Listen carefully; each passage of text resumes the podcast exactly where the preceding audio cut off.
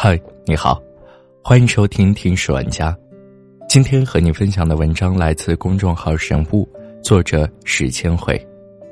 不仅是婚姻，他们连恋爱也懒得谈。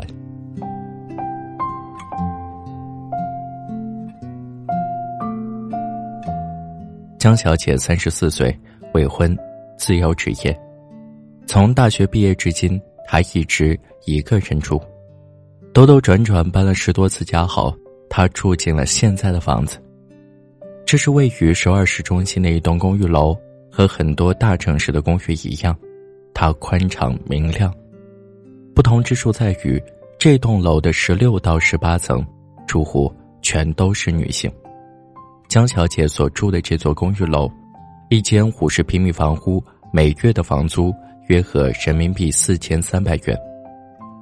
如果需要每月固定的上门清扫服务，还需要额外缴纳一千元。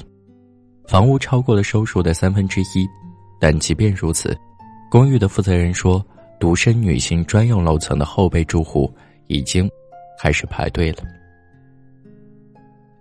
在生育率排名全球垫底的韩国，单身是一门好生意。在单身专属的餐厅里，一扇扇卷帘将用餐区域。分割成单独的空间，食客可以尽情享用美食，而无需躲避他人对单身吃饭报以的好奇眼光。商场里有为独居者定制的一人户家用电器，十五升的微波炉、小型冰箱、一人份电饭煲、迷你洗衣机。超市里有卖单身香蕉，按照成熟度的顺序，一天吃一根，六天正好吃完。所有的食品都有一人份包装，包括大米。由于短期内没有家庭的负担，这些姑娘们可以把赚的钱全部花在自己身上。她们极具消费潜力和消费自由度，在享受城市的同时，也在慢慢改变它。在女性专用的健身房，所有的教练和工作人员都是女性，并为女性健身定制了全新的，并为女性健身。定制了全新的健身课程，更注意线条塑造，单节课程时间更短。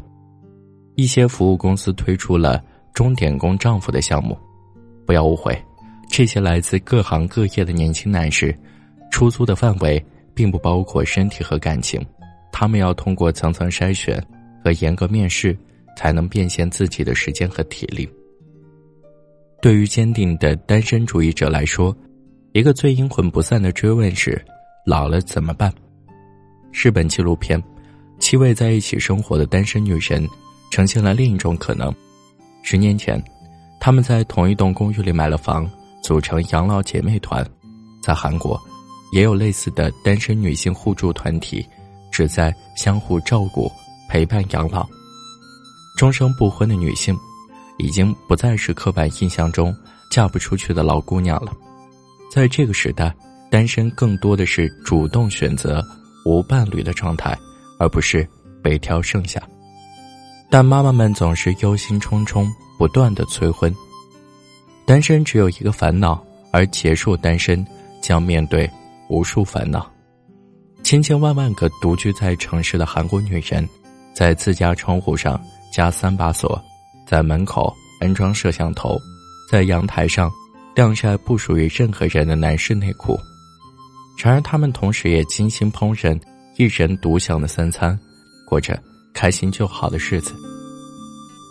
好了，这就是今天的节目，感谢你的收听，我们下期再见。